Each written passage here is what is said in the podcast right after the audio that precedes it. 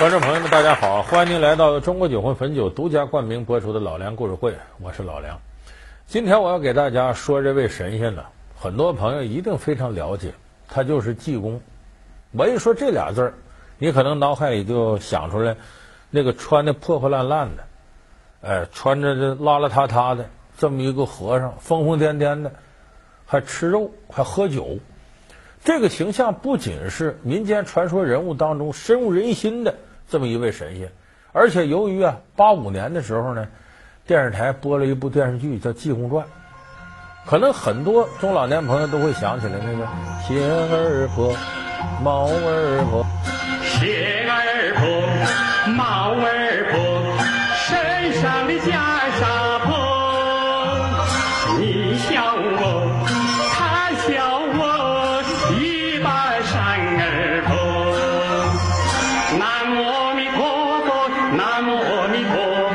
南无阿弥陀佛，南无阿弥陀佛你笑我，他笑我，一把扇而破。就这个形象，当年尤本昌老师在五十多岁的年纪演绎出来这个济公，给我们留下很深的印象。所以这济公这形象基本定型了。他民间传说呢，也大致是扶危济困，帮助老百姓干事儿，而且他属于呢修心不修口，酒入穿肠过，佛在心头坐，是这么一个癫僧的形象。他爱吃肉喝酒，疯疯癫癫却癫狂济世；他破衣烂衫，手拿破扇却惩恶扬善。究竟历史上真实的济公是什么样的？济公的一生充满了哪些传奇色彩？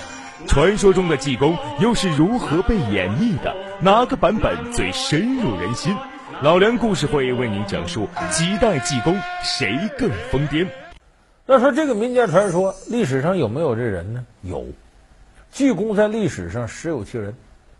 他是南宋时期主要在杭州活动，像灵隐寺啊、净寺啊。现在咱们去杭州啊，灵隐寺都是天下闻名。在西湖边靠着苏堤比较近的太子湾公园外侧南山路上，还有一家庙叫净寺。净寺门口有个更著名的景点叫南屏晚钟。这个净寺呢，其实就是当年济公得道的地方。那么说，这济公是哪儿的人呢？